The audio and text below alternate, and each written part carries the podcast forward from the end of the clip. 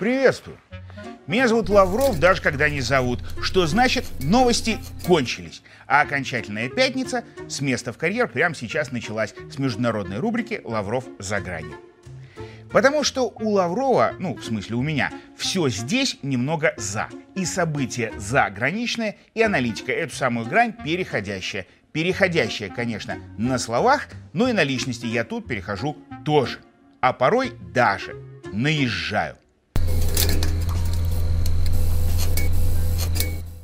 Правда, и личности, те, что не за мировой кулисой, а напротив на авансцене геополитики, у меня в рубрике на месте не сидят. Да и вообще не сидят пока. А почти все сидят на этой неделе вон, в Нью-Йорке, на Генассамблее.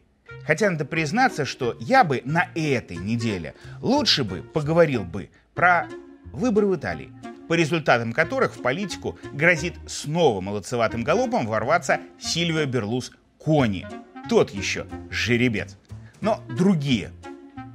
Иногда куда более темные лошадки на обладающей правом экстерриториальности арене Генассамблеи наговорили себе на срок, э, в смысле, столько всего яркого, что не заржать, в смысле не рассказать о них, нету ну никакой возможности. Так президент Колумбии исполнил маленькую лошадку и предложил прямо на Генассамблее легализовать не сено, не траву, а сразу кокосик тот самый. И даже спросил у собравшихся, а что хуже для зеленого будущего нашей голубой планеты? Белый кокосик или черная нефть? А?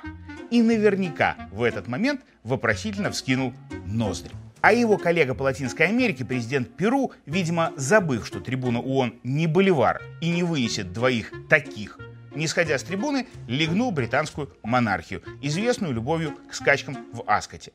Перуанец заявил, хотя его и не спрашивали, что признает власть Аргентины над Фольклендскими островами. И раз королева все равно умерла, то пусть Кемскую волость посреди Атлантики Британия в родной порт возвращает. А далее галопом по Европам проехался и по остальной географии, поругав Израиль за арабов и Россию за компанию. То есть почти убедил всех, что в последний раз анестезию у зубного ему делали не иначе, как колумбийцы – тем самым кокосиком. Да и президент Польши оседлал любимого конька, но для вояжа по истории. Правда, из всей истории поляк вынес только то, что Россия должна платить репарации. Кстати, ранее он же говорил еще, что репарации должна платить также и Германия. И в принципе, в целом, как оказалось, что-то ему должны оказались по ощущениям примерно все – в ответ же Германия показала, что метит взять барьер и повыше, и заявила, что не понаслышке достойно место среди постоянных членов ООНовского совбеза, то есть среди тех, кто перед основанием ООН Германию победил. Впрочем, встать на дыбы и на уши весь мир заставил только президент США, когда сказал, что США, этот самый весь мир, кормит Ох, не в коня такой корм. Зато после таких слов даже необъезженная лошадка мировой политики премьер Британии выдумать большую нелепость не смогла, но пыталась. Сказала, что никто России не угрожал, особенно ядреной кнопкой. Я же говорю, ржачно у них там получилось. И да, вот это вот все и вправду было на самой высокой площадке сегодняшней мировой политики. И нет, если после этого вам кажется, что некоторые они там на ассамблее с глузду, как на кониках, в край съехали, то, кажется, вам не кажется. Он и вправду сегодня нуждается в изменениях и усилении.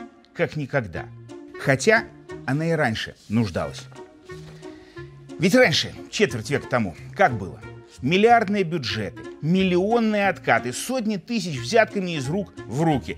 И это только в рамках одной программы ООН «Нефть в обмен на продовольствие» для Ирака – с ее помощью штатовские и прочие западные заинтересанты смогли изучить и заморозить силы и экономику Багдада, а после нанесли по нему удар. И сделали это, кстати, наплевав в том числе и направил ООН этой самой.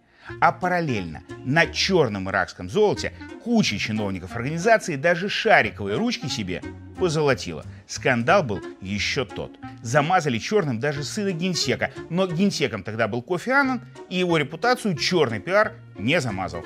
Золотые были деньги. Сейчас уже не то.